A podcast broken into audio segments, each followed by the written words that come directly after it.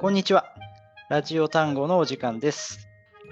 このラジオは毎回その道のプロやこだわりをこじらせまくった人、いわゆる巨人の皆様をゲストに迎え、ゆるゆる語り合う場所です。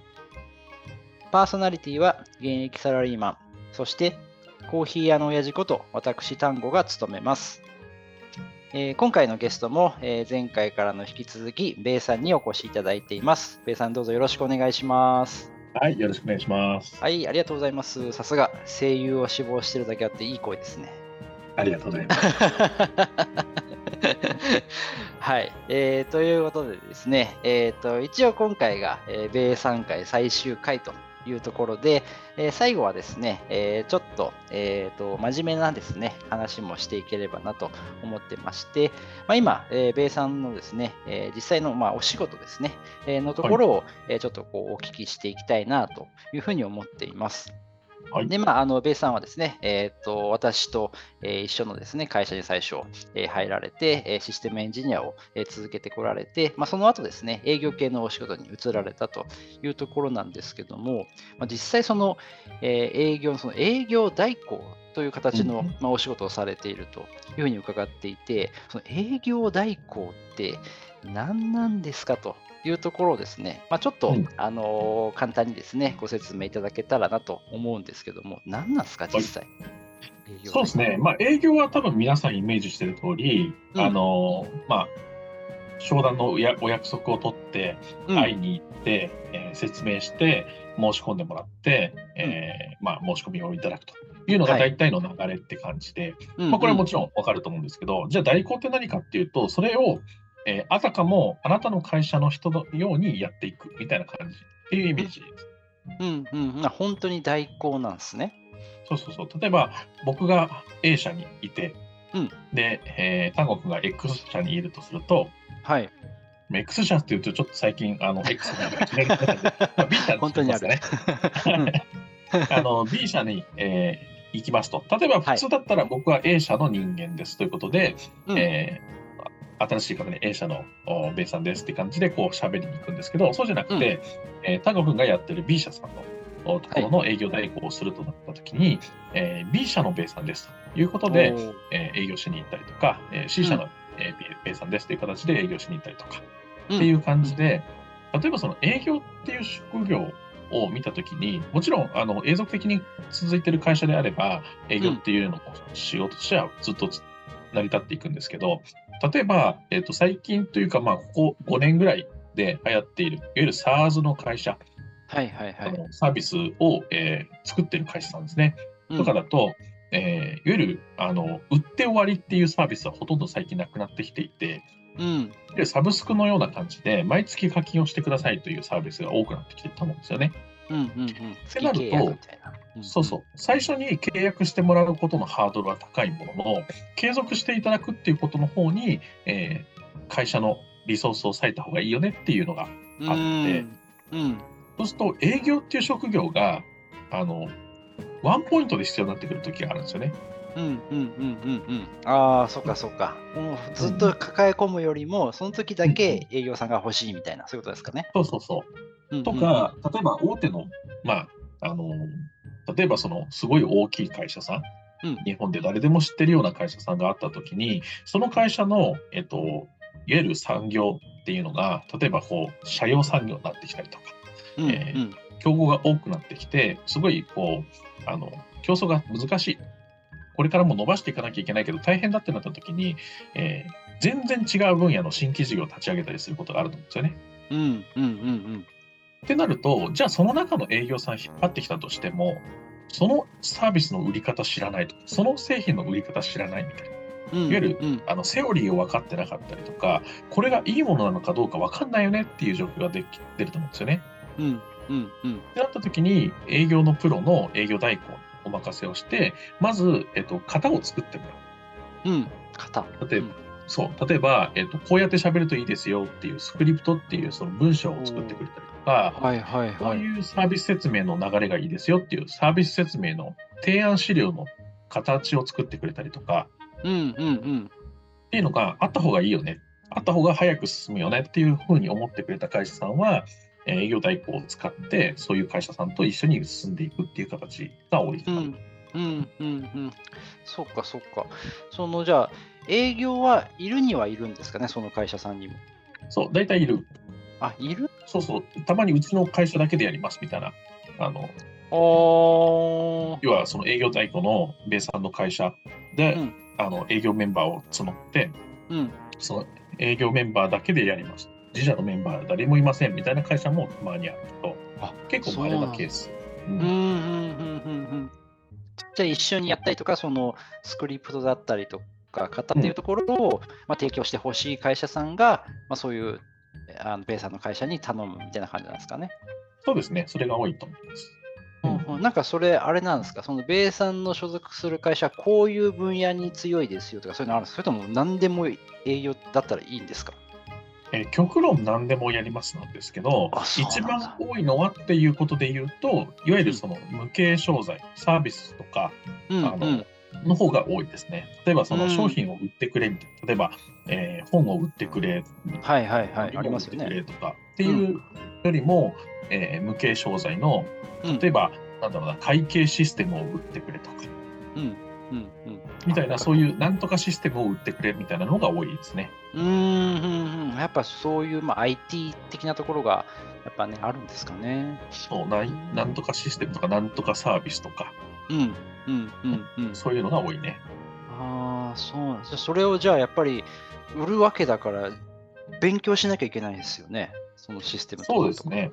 なので、さっきの質問で、そのその会社さんの営業さんと一緒に行くのみたいな形だったんだけど、はい。大体最初は、その営業さんが売ってる姿を見させてもらったりとか、あそのサービスについて、えー詳しく知らせていただくっていうのがまず第一段階。うんうんうんで、うち独自の、なんていうのかな、あの営業の勝ち筋みたいのがあるから、うん。うんまあ、それにのっとって、例えばその電話でアポイントを取る。うん。とか、えーなんかそう違う方法があるのか、いろいろあったりとか、うん。えーうんで、アポイント取ったら、その営業がどういうふうに行くのかだったりとか、そこからは自分たちでやるので、アポイントだけ取ってくださいとか、うん。うん。うん。うん。うん。みたいな感じで、いくつかそういう、なんだろう、守備範囲みたいなのがあるので、その会社さんの強みを生かしながら、うちらのね、あの、なんだエッセンスというか、っていうのを追加してあげて、えー一旦、こう、並行稼働していくみたいなのが多いですね。うんうんうんうん。あ、そうなんですね。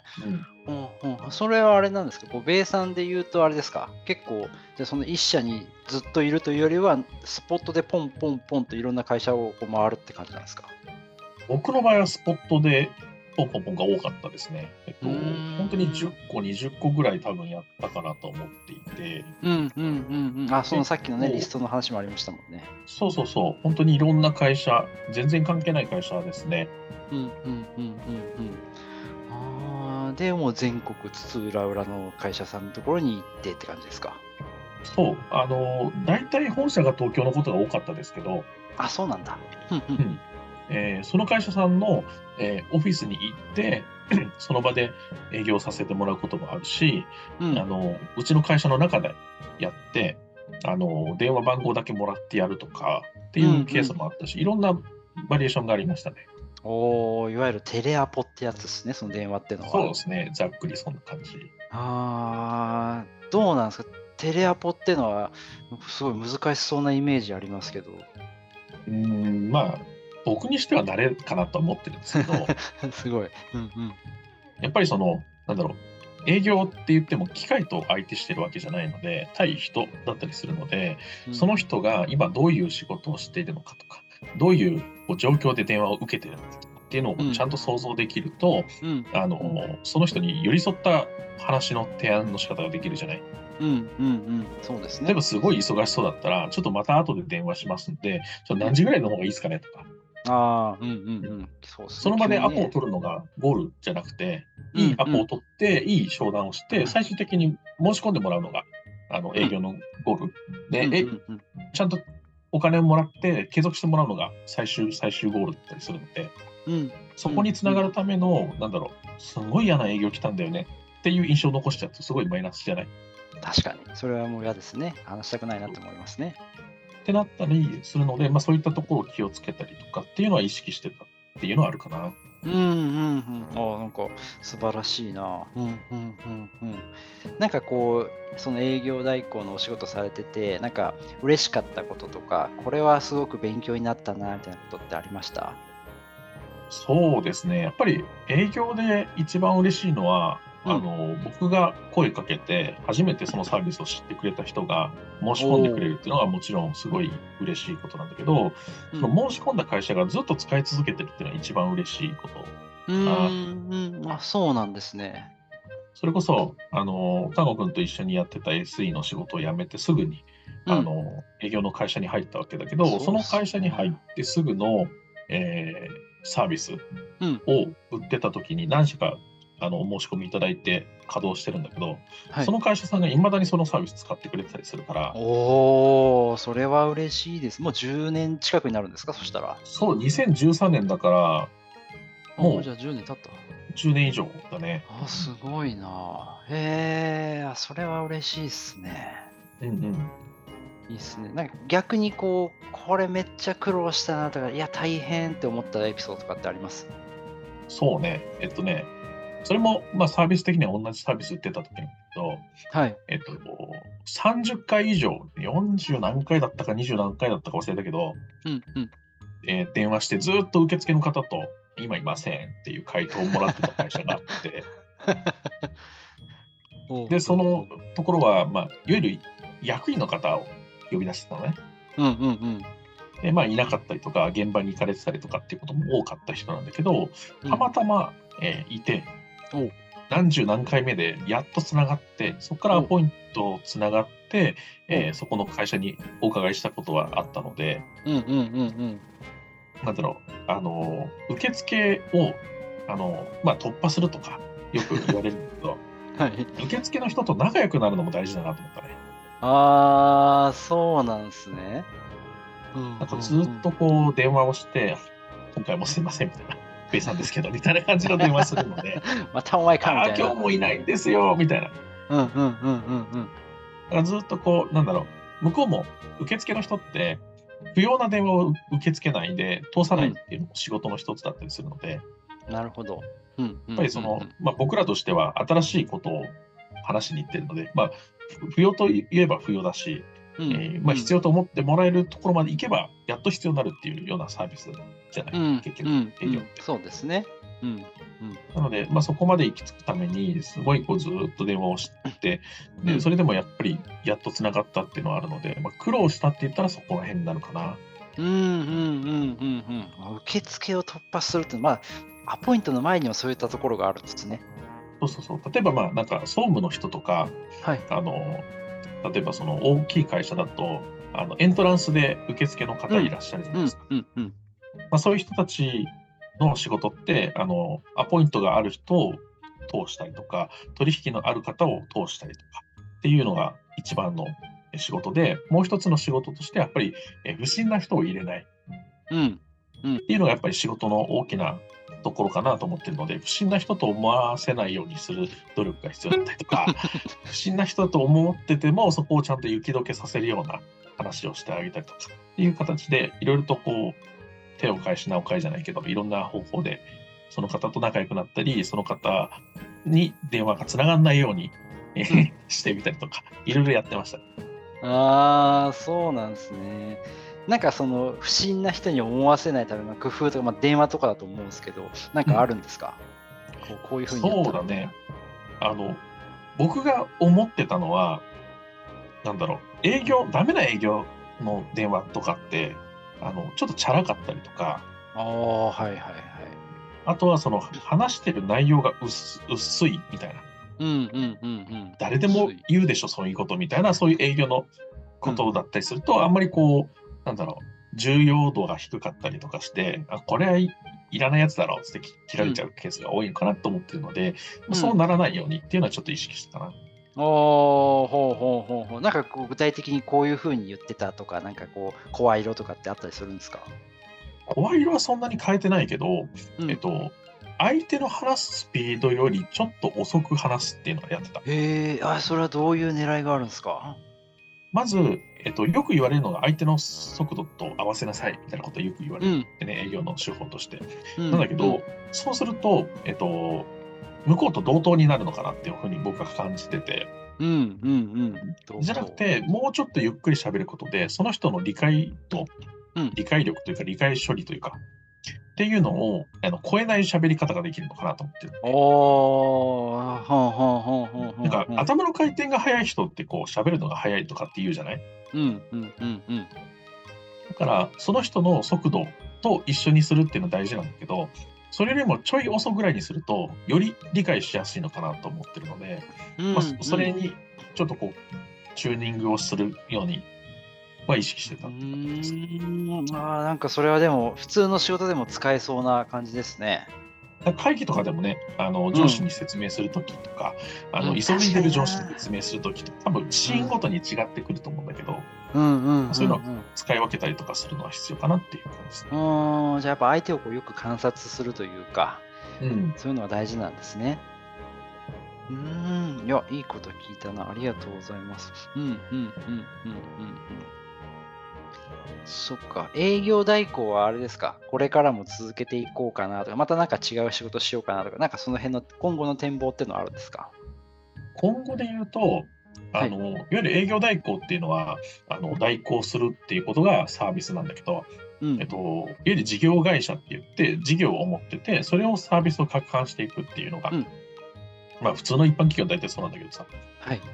で僕は、えっと、ちょっと転職をするので、その後は、その自分の会社で作ったサービスを売るっていうことに対して特化してる営業を今、これからちょうどやろうとしてるところだったので、うん、うん。まあ、そんな感じになっていくかなっていうところですね。うん、じゃあもう営業代行から本当に営業に行くっていう感じなんですかね？そうそうそう、そんな感じ。うんうんうんうんうんじゃあ今までそのいろいろ培ったスキルを自社のこう売り売り物に対してこう存分に使っていくって感じなんですかね？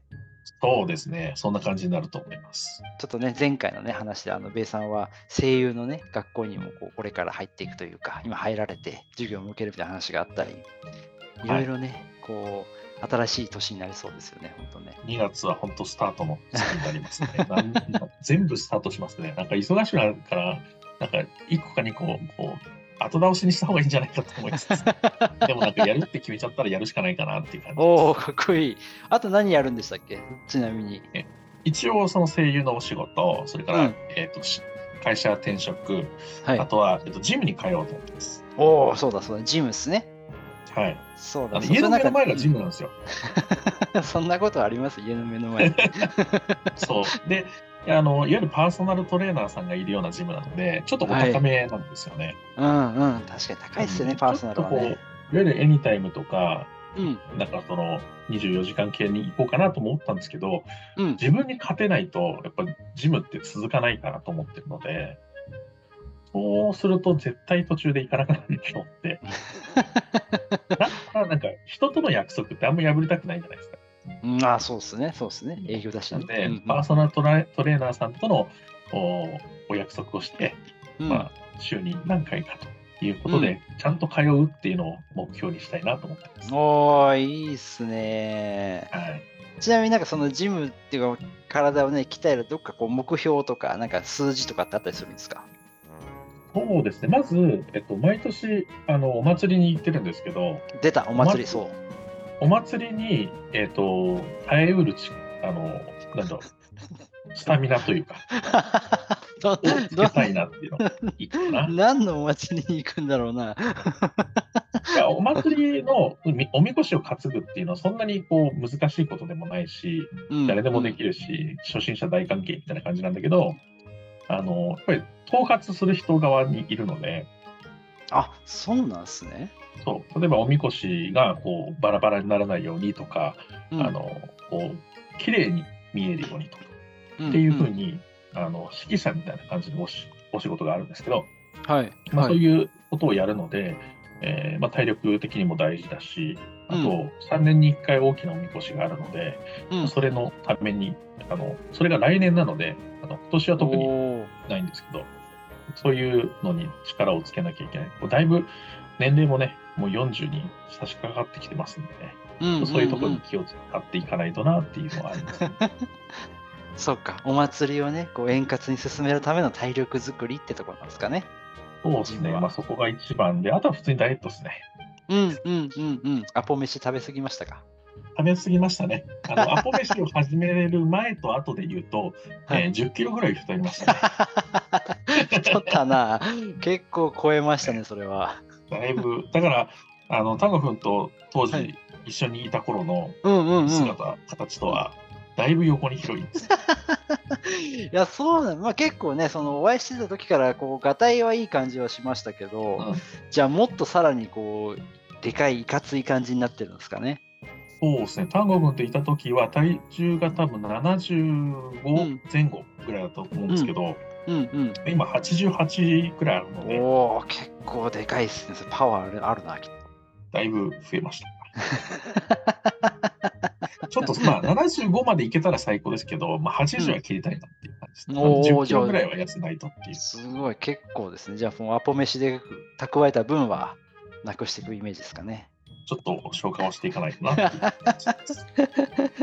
いやー、ありがとうございます。ちょっとね、そのお祭りの話ね、あの、あれ、どこまでちょっと言っていいかは、ちょっと別にお任せしますけども、はい。どんな感じのお祭りなんですか、どこでやるとか、なんか、もし言えるところはあれば。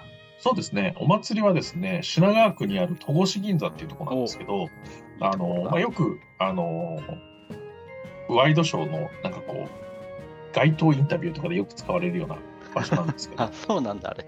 はい、でそこのあいいわゆるその町会のお祭りっていうのがあって、うんうん。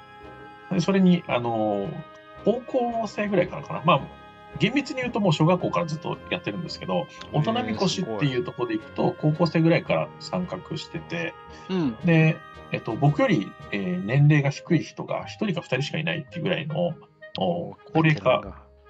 高齢化社会でございます。高齢化社会なんだ。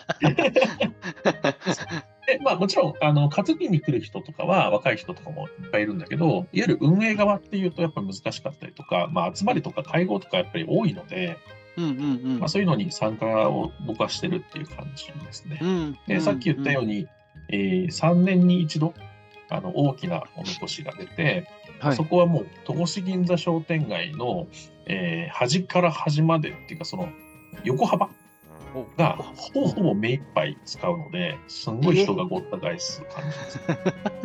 あのおみこしの横を通って歩くことは不可能です。危ないっすね、それ。そんなん、そうなんだ。どどうやって見るんですか、それじゃあ、見る人は。それは、えっと、前からか後ろからかしか見れないです、ね。そうなんだ。マジで見れない。えー、え、戸越銀座商店街って結構その全長的には長いところなんですか？多分2キロぐらいあるのかな。あ、そんなにあるんだ、すごいな。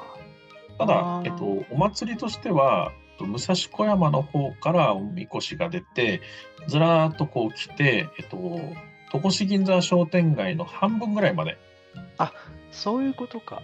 うんうん。あのいわゆるおみこしって何があの主軸になってるかっていうと神社なんですけど、うんうんうん。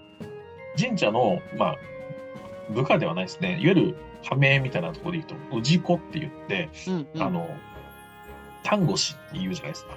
あの、その、その氏でう氏って読むんですけど、の子供子っていうのがあって、それがその、いわゆる、そのエリアがこう決まってるんですよね。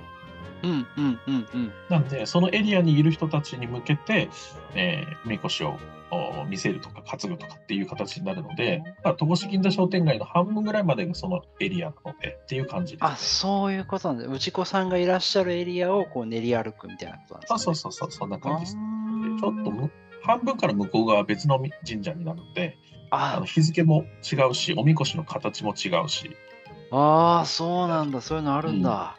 そうそうそう。へえ。あその3年に一度の超大きいみこしが来年か。来年の9月ですね、9月おの第2週の日曜日なので、えー多分13、14じゃないかな。お9月13、14、戸越銀座。多分ね、うん。その商店街をギリギリ通れるぐらいのでかさのが練り歩いちゃうわけですね。めちゃくちゃでかいです。えそれ、重さ的にはどれぐらいわかるのかな？どんなぐらいなんですかね？すかね ?2 トンクラスなのかな？ちょやっとね、あの重さわかんないです。何人ぐらいで担ぐんですかそれ？えっ、とね、3、6、9の決まってん4、5、36、40人弱ですね。ええそんなに大人ですよね、当然ですけど。それ40人弱なんで結構大変です。いやー、すごいなーえ、でもやっぱこう、重たーって感じなんですか？そのおみこしは、モーターの3倍ぐらいですかね。めっちゃ重いじゃん、それ。うわ、それで歩くですね。の。マジか。命の危険にさらされながら。うん。普通のおみこしって前向いて担ぐんですよね。うんうんうん。いや、そうっすよね。こうこういう前に、よいしょよいしょ。そうそうそう、前向いて担ぐんですけど、えー僕のところの大みこしっていうか宮みこしっていうやつは、えー横向いて担ぐので、えー、さらにしんどいですね。横向いて、え、じゃあ、カニさん歩きみたいな感じで行くってことですか？そんな感じです。な え、それはなん、どういう、なんでですか、それは？いわゆるおみこしの形っていくつかのジャンルというか、うん。カテゴリーに分かれるんですけど、はいはい。えーいわゆる江戸前って言われるやつが、その、うんサブちゃんの祭りだっていう曲が、あの上に乗ってる方ね。そう、あの、よく NHK とかの紅白歌合戦はいはいはいはい。あれで見るお祭りのみこしっていうのは、えっと、江戸前って言われるようなおみこしですね。で、それに、えっと、上南担ぎっていうのがありまして、上南っていうのは、まあ、ざっくり言うと、えーおみこしに太鼓がついてて、うん、うんその太鼓の、あの音とかで温度を取ったりとか、で、するのが、えっと、上南の担ぎ方で、えっと、それ以外にも、いろんなどっこいとかあーいいろいろあるんですけど、うんうん。まあ、その中でいくと、えっと、うちのお,、ま、おみこしは、えっと、上南って言われる上お南みこしの作り方。うんでそうすると横に担いでいくっていう。へえ前向く人誰もいないんですか？誰もいないです。それ今どこ行ってかなは分かるんですか？そうそうそう。あの、えっ、と、進行方向向かって左側の人は、はい。えー右、右側を向いて担いで、進行方向の右側の人は左を向いて担ぐんで、ああじゃあ顔は前向けてんですね。体は横だけど。かか顔も、ま、あの、その、おみこしの中心に向かって、あえそういうこと、うん外じゃないんだそうそうそう。だから、担いでるときに、左側の人は、えっ、と、左に向かってうんうん担ぐ。で、右側の人は右側に向かって担ぐ。うわーえー、面白い。いや、そう、ずっとね、あの、お仕事ご一緒させていただいてる時から、9月に必ずお休みされてて、はい。ね、そのなんかお祭りがあるからだってので、お祭りがその終わった、そのお休み明けた時の、ベイさんの声が毎回出てないんですよね。ガスガスなんですよね。今でも理不尽だなと思うのが、はい。営業でも何でもなく、うん SE じゃないですか。うん、そうですね、当時はね。うん。声ガラガラであの怒られましたからね。なんでよ。怒るなんでお前必要ないです。声ガラガラなんだっつって。いやいやいや。腰ですけど、みたいな。いや別にそんなね、まあ、会議とか結構ありましたけど、そんな声ガラガラだから何かってのないっすよね。なんで、よく、その、入社したと年、新卒の時は、はいあの、おみこしの次の日から普通に出勤してたんですけど、うんうん。その次の年からかな？えっと、まあ、その会社って、あの、夏休みが、あの、うんある程度の期間自由にそうですね。設定できたので、うんお祭りの次の日から、まあ、夏休みっていう形で1週間休みいただあくっていう形をとって、そこからはまあ喉はもう大体3日間ぐらいで治るので、ー、声を休めるために 休んでたんですね。そうそうそう。だから、一回ね、確か、それこそお祭りの日にリリリースがあったんだよね。おー、へえ、本番リリースが。本場リリース。だけど、うんうん金曜日までいて、土日は別の人にお願いしてやってもらったんだよ。僕、行けませんから。はい。あの、もう何年も前から決まってることなんで、そっちで動かせないです。そりゃそうっすね。そりゃそうだね。第2週でね。課長の方に。そういうそういうことなんで、つってお願いして、ああ、分かった。っていう感じです。すごいもう結構前からワークライフバランスを意識されてたんですね。そうですね。ライフにだいぶ偏ったし仕事をしてた気がします。ああ、面白い。なんか懐かしいな。その話は懐かしいっす。なんか、ちょっとな前、昔を思い出しました。ねいやーありがとうございます。ということで、また今回もですね、長尺に、かなり長尺になってしまいまして、いい話をいっぱい聞きまして、ありがとうございました。はい。うんうん、ラジオ単語はね、これぐらいにしておきたいと思うので、最後なんかこう、はいお知らせとか、ななんかこう、伝えたいこととか、もしありましたら、ぜひぜひお願いいたします。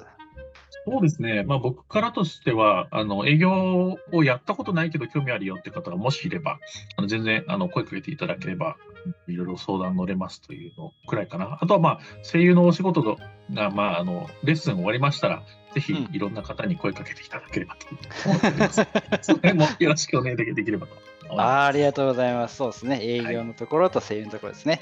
ぜひぜひ、あの、聞いている方、もし何か興味あればですね、あのー、ベイさんのあれですかね、なんかこう、リンク、あのー、インスタとか、さっきのアポ飯のね、とことか、えっ、と、このチャンネルの概要欄貼っときますんで、ぜひぜひ、ね。